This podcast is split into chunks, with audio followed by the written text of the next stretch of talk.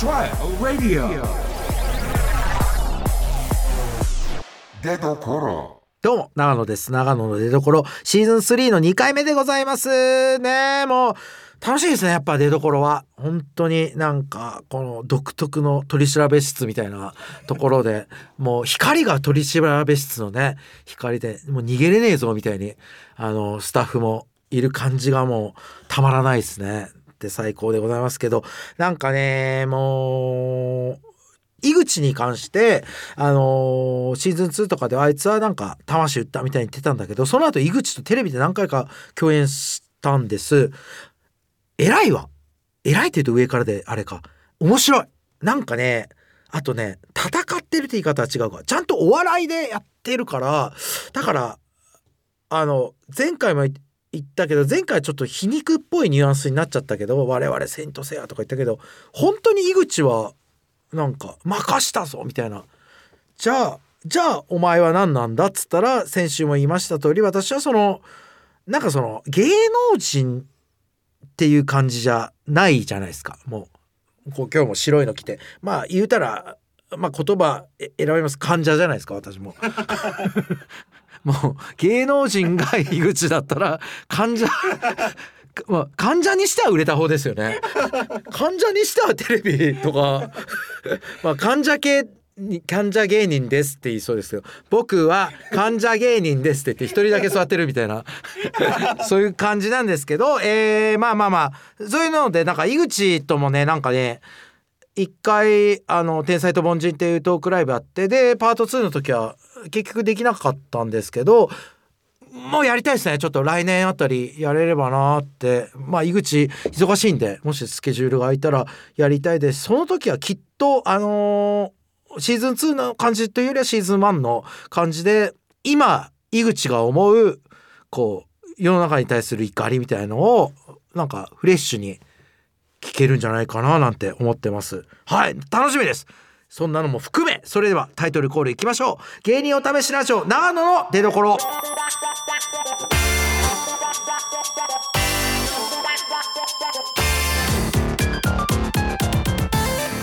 改めまして長野です。芸人お試しラジオ出所。この番組はお笑い芸人が新たな魅力の出所を探るお試しラジオです。パーソナリティは2ヶ月交代で現在は私長野が担当しておりますけれども本当ね楽しいなって思ってる中でこじらせメールが来てますけど早速読んじゃいますね。えー、ラジオネーム鉄のカーテンさん。えー鉄のカーテンさんはね以前も頂いてありがとうございます。私は孤独をこじらせています。えー高校時代から音楽や映画などのカルチャーに傾倒した影響で、えーリアルな友達や恋人を作るより自分の好きなことを自由に追いかけることが楽しいと思っていたのですが30代を迎え迎えたあたりから周囲の結婚や出産などの知らせを聞きそれまで気にならなかったリアルな人間関係における孤独を感じる機会が増えました。でも今でも音楽や映画は大好きです。自由であることと孤独であることは紙一重だと思うのですが長野さんは孤独との戦いにどう向き合っていますか？これね本当自分が書いたんじゃないかぐらい自分の気持ちとリンクするんですけどこれはねああのねこの年になるともう50を前に49になるとそれはより感じてますね私今。だから自分が若い頃はレールから外れるのかっこいいみたいなのがもう洗脳のように刷り込まれてたんですよ。音楽とか映画とかで。映画だと「グッドフェローズ」って映画がマーティン・スコセッシのがあるんですけどもこれ30年ぐらい前の映画だからオチも言って言っちゃいますね。なんかグッドフェローズって映画がこうギャングの映画でもう大統領よりギャングになってなりたかったっていう少年がこうどんどんギャングの仲間に入っていってこうのし上がっていってでも最後はまあいろんなことがこうほころびが出てきてじゃあ代わりに自分の身内を警察に撃ってその人たちを捕まえさせて自分は証言したから警察に守られて平凡に生きるとか言ってで最後もう今までのようにこう好きなもの食ってってやってたけどもうちゃんと朝行列に並ぶようになったと店のとかつまり派手ではないけどつつましく生きる毎日が続くってラスト言うんですよその主人公が。で言葉そのままじゃないけど最後のセリフにやられたのが自分は今までギャングでイケイケでやってたけどで命拾いしたけど今後はもう真面目につつましく生きていくって言った後死ぬほどつまらねえって言ってこれが一生続くって言って終わるんですよ。それ見た時もう絶対嫌だって思ったんです僕。そんなつまんねえ生き方はあって派手に生きたいなって思ってで同時期にこれ「オルタナティブ」っていう著書でも言ってるんですけど同じロバート・デ・ニーロの、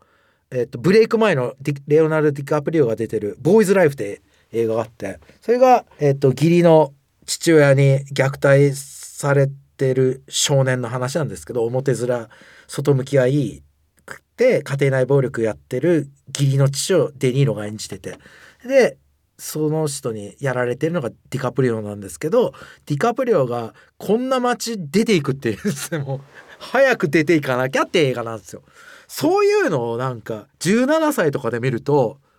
レールから外れて普通に生きるのはつまんないし地元なんか飛び出してとか思っちゃったんです。でなんか自分がこんな気持ちになるとは思わなかったんですけどその時はこの年になると鉄のカーテンさんと一緒でそのまあ隣の芝生が青いじゃないですけどある程度のプランを立ててレールの上を生きてきた人が眩しく見えるんですよ。これが。であちら側から見たらこっちが眩しく見える瞬間ももしかしたらあるかもしれないじゃないですか。こう僕が芸能人の誰々と写真撮ってるのを見ていいな楽しそうだなとか思ったりもしかしたらラジオってねみんな好きだ好きな人多いから自分がそれこそ出どころでこう喋ってる状態をいいな俺ラジオ好きだからいつか一回は DJ やってみたかったんだなって聞いている人もいるかもしれないですか。だから一概には言えなくてこれはないものねだりなのかもしれないけど鉄のカーテンさんが言うようにこっちサイドのレールから外れた人はレールから外れてない人より圧倒的に孤独ですね。本当これは自分も結婚してますけどしてようが友達がいようが何なんだっていうこの孤独感はっていうのがあるんですけど本当に何なんだろうなって何なんだろうな。でもじゃあ芸能人がみんな孤独なのかって言ったらそうは思えないですよ。別に楽しくいる人いっぱいいるじゃないですか。なんかよくこういうインスタで家族とかと楽しそうなのアップしてる人とかいるじゃないですか。で実際楽しそうですそういう人。これね音楽とか映画って嘘の世界じゃないですか。真実ドキュメントとか言っても基本はファンタジーじゃないですか。想像の中に没入する世界でそれが好きだと現実音楽や映画を止めた瞬間にえ何してたんだろうみたいなちょっと一末の虚無感はあるのかなって思いましたね。だからゴルフとかやんないですけど自分は。ゴルフとか草野球とかやったりとかギャンブルとかやってる人とかあんまそれ感ないと思うんです。ゴルフをやってる1時間と音楽を聴いてる1時間って違うと思うんですよ。だから音楽を聴くとさ例えば街歩いてると彩るじゃないですか。音楽によっては。あと映画を真っ暗闇の中映画見てる時間って夢の世界じゃないですか。なんか一緒に空飛んだ気持ちになったりするじゃないですか。それって結構やばいのがあの毎日ディズニーランド行ってる感じというかじゃないの？意外と音楽や映画が心の薬ですとか言うじゃないですかみんな。音楽や映画は薬ですかもしれないというかもう悪い意味の。と本当に思いますね。だから何て言うのかな。本当患者だからね私。思うんですけどオルタナティブってエッセイでお笑い芸人のくせに音楽や映画のことばっか言ってるじゃないですか。で長野さんってなんか普通の芸人さんと違いますねとか言われるんですけど普通のまあ自分もお笑い好きですけどでも普通の芸人さんって芸人図芸人っていうか芸人の芸の話とかテレビとかテレビって自分のリアルだから出るかもしれない番組とか見たりそういう中でさそのこっちはなんか海外のわけわからない自分と違う時代の人の洋楽のロック聴いたりとかさあと変な話恐竜とか見たりしてるわけじゃないですか。で映画で恐竜なんて見てる時って恐竜って現実は今いないじゃないですか実際は。だけど恐竜だって思ってるじゃないですか。恐竜のことを。いちいち思わないじゃないですか。映画ではわざわざこれはなんとかの CG でとかも恐竜だって見て一応一応話には入るじゃないですか。でおば宇宙化け物が出てきて怖いって思ったじゃないですか。本当は怖いわけないじゃないですか。CG とかで。ででも怖いっていうのは疑似疑似じゃないですか。偽物の体験じゃないですか。それってやっぱ薬というか。だから俺患者だとか言ってたじゃん。もうこれあれだね。廃人なんじゃない俺。本当に。だってさああの大家くんがさ趣味とかあるんですか？大家くんは。趣味とか。でもサッカー。サッカー？サッカーでしょ？サッカーやってる時間に俺恐竜見てんだよ。ってこと。大家くんがこうサッカーやってこう得点入れたとか守ったとか終わった後もこうおしゃべりしたりするわけでしょ。俺その実感宇宙人が地球来てどどうなるんだろうと思ってる2時間。真剣に。えどうどうすればいいんだろうどうすればいいんだろうって思ってんのよ。家で。でその後腹減ったからコーヒー会行くのでこう聞いたらニルバーナがしギリギリのことを歌ってんの和訳の記憶であしギリギリなんだカート5番はってもうそれも廃人でしょこれただの。ってなるとよそれをニルバーナとかジュラシック・パークを何のあの責任もなく輸入してきた日本国家なんですよ。本当に。でこうなんていうのかな大麻であったりね今は大麻とかこういう薬とか規制があるじゃないですかダメだっつって。でもジュラシック・パークとは規制がなかったわけじゃないですか。マトリックスは何回見てもいいんですよ。俺 DVD 持ってるけどマトリックスなんてね5回見たらそこへの覚醒剤より飛ぶよ絶対。あんな。だってここは本当の世界じゃないっていうのを2時間見せられてそれでかける5を見たらバッドトリップするでしょ。だから俺うつっぽくなるもん。たまにあれあれだもん。本当にこれ実験体これ結構やばいかも。これ結構国動くかもよ。マジで。俺マジでじなんか患者であり廃人であり実験台だと思うんですよ。俺映画めっちゃ見たし音楽死ぬほど聞いたしね？先週はこれ使われるか分かんないですけどそこネタあんまりやりたくねえとか言ってたじゃないですか。なんでやりたくねえって言ったらネタめちゃくちゃ作ってたのは知ってると思うんですよ。リスナー熱心な人だったら。ネタ作ってる時間なんて飛んでるなんていうのかな。大体の芸人さんって9割9分話し合いがあったりピンの人でもロジックで考えてるわけでしょ。お笑いってて。俺ただなんか酩酊したような状態のネタじゃんあんなの。候補より普通にラッセンが好きなんてあんなの。机上で考えたというよりはなんか 魔が差したよな。ネタつまりあなたはどうやってネタ作るんですかとか言われるんです。なんか降りてきたとか全くないですよ僕。なんかこうボケって考えなったらなんかみたいな状態で。それって絶対違うんですよ普通の人のネタの作り方と。つまりただ飛んでた飛んでボーってしてるようなことなんです。ネタ考えてる時って。そんなやついないんですよ。危険すぎるんですよ俺のネタの作り方って。飛んでるって飛んでるって。飛んでて書いてる。でしょ？で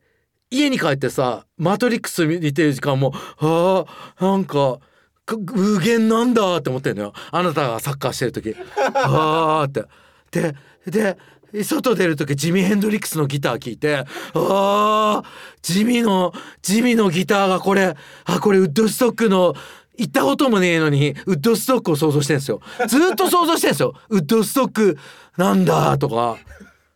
で出来上がったのがこの配信ですよ。つまり国家なんですよ。国が俺を作ったというか本当に国からしたらたしなむぐらいと思って出した材料なんです。それは。えーっとねなんて言えばいいのかな。柑橘系ドロップがあったとするでしょ。それをみんな一粒二粒舐めるだろうって言って渡すじゃん。大家君は多分美味しいですねってペロって舐めたとサッカー行くんですよ。普通に。であーとか言って。俺は柑橘系ドロップを腹下しながらずっと舐めてるような。でくれくれくれくれって言って。でも柑橘系ドロップだから法に引っかかんないじゃん。だけどどっかのやばい薬よりお前体調と精神ダメにしてないっていうやつでだからこれは何度も言いたいけど俺で笑ってる人は最後泣くからねこれ。俺絶対バッドエンドだから俺の人生で。マジで。だからみんな何にも笑えなくなるよ俺で笑った思い出とか。だって患者が喋ってるので笑ってたのはみんな「えー、思ってもいないこと長野さん言うんでそれはそうだもん病気なんだから俺」でそれを国が規制しなかったっていうことなんですよ。わかります？だからそこじゃないんだよね。やってることが。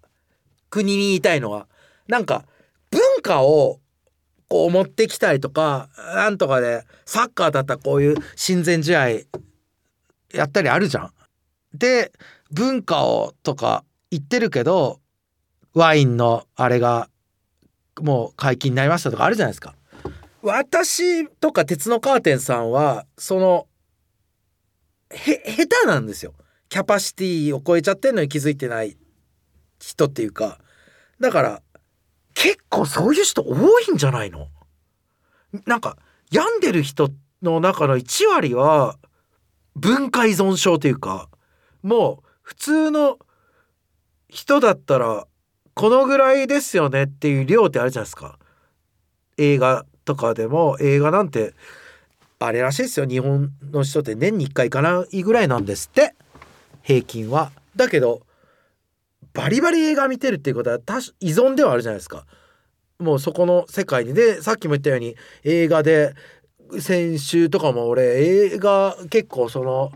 秋川ウリスマキっていう監督の映画連続で見たってことはつまり1日に10時間フィンランドにいましたからね。ってことなんですよ。危ない体験じゃん。フィンランドにいたのよ俺。この間あなたがサッカーやってる時とか。でもそれってそういう配信とかの人は秋川ウリスマキを一回見るって思って配信をやってるわけじゃないですか。でも俺依存症だから面白いはあはあ面白いってなってフィンランドにフィンランドにいるってなってたのよ。フィンランドいたのあの3日前の日曜か。フィンランドいたのよずっと。フィンランド行って途中夕方電話があったから出たらじ地元で49歳でいまだにブックオフで会う友達から電話があって。もうフィンランドじゃんそんなのもう。ブックオフなんか。だからずっとフィンランドにいたんですよ日曜日。だからそういうなんか依存っていうのはだから言い方悪いけど鉄のカーテンさんも。俺も被害者なんじゃないですかね。もう文化という意味の。で文化という被害者という意味ででもでも最後言わせてください。あの急になんかちょっとそういう話になりますけど先日爆竹の、えー以前僕がこう曲の思いを言った爆竹の桜井敦さんが亡くなったんですけどそれでちょっとあのツイートではないですけどこの曲を最後聴いてほしいなっていうのがその流れで言うとこれ今からかけるのは「天使は誰だ?」って曲なんですけどそれ今井久志さんが、えー作った曲なんですけどこれはもうすごい元気が出る曲だったんだけどよく聴いたらジョン・レノンを射殺したマーク・チャップマンの今も刑務所にいる陽子とか出すなっつって刑務所にいるマーク・チャップマンの頭の中なんですよ。のことを言ってるんですよ恍惚状態を。であの人って、えー、とジョン・レノンを、えージョンの、ま、アパートの前で射殺した後警察来た時その場から逃げずにライ麦畑で捕まえて呼んでたんですよ。サリンジャーの。でそういう脳のジョンを打ってからの脳もう世界中が自分を拍手してるみたいな恍惚状態を歌った歌なんですけどなんかやばい変なポジティブになる幻覚作用のあるやばい歌だってこれは思ってるんですけどさっきの話と無理やりつなげるとなんかそのマーク・シャッパーマンに同情の余地は一個もないけどでも鉄のカーテンさんも自分も絶対そこは線引きするけどマーク・チャップマンも勝手にジョン・レノンライ麦畑で捕まえてたらやばい本だって言われてるじゃないですか。もう自分なんだって思わせちゃうっていうか。もうタクシー映画「タクシードライバー」にも匹敵するちょっとやばいんですけどライ麦畑。それを読んで恍惚としてジョン・レノンっていうことは本当にそのマーク・チャップマンはその文化依存症の超バッドパターンっていうかだからあんまね言いたくないですけどあのメールくれた人に「鉄のカーテンさんもマーク・チャップマン」みたいな可能性はあったんです。だからそこを線引きしないとだから気をつけて生きていきましょうっていう中でちょっとねちょっとドラッキーな話を今週してしまったんで最後もとどめで爆竹のマークマーク・チャップマンの頭の中の恍惚とした状態を歌った曲です。天使は誰だ？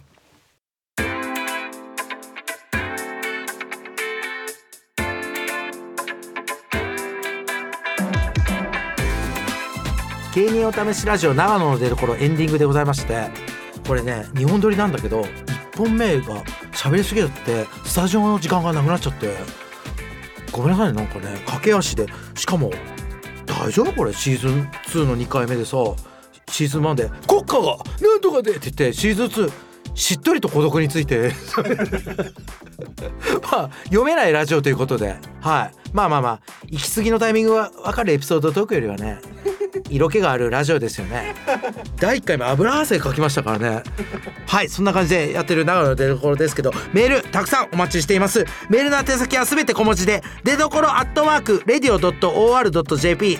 もう一回言います。出所アットマークレディオ .or.jp でございます。X のハッシュタグはハッシュタグ出所カタカナでハッシュタグ出所でお願いします。ここまでのお相手は永野でした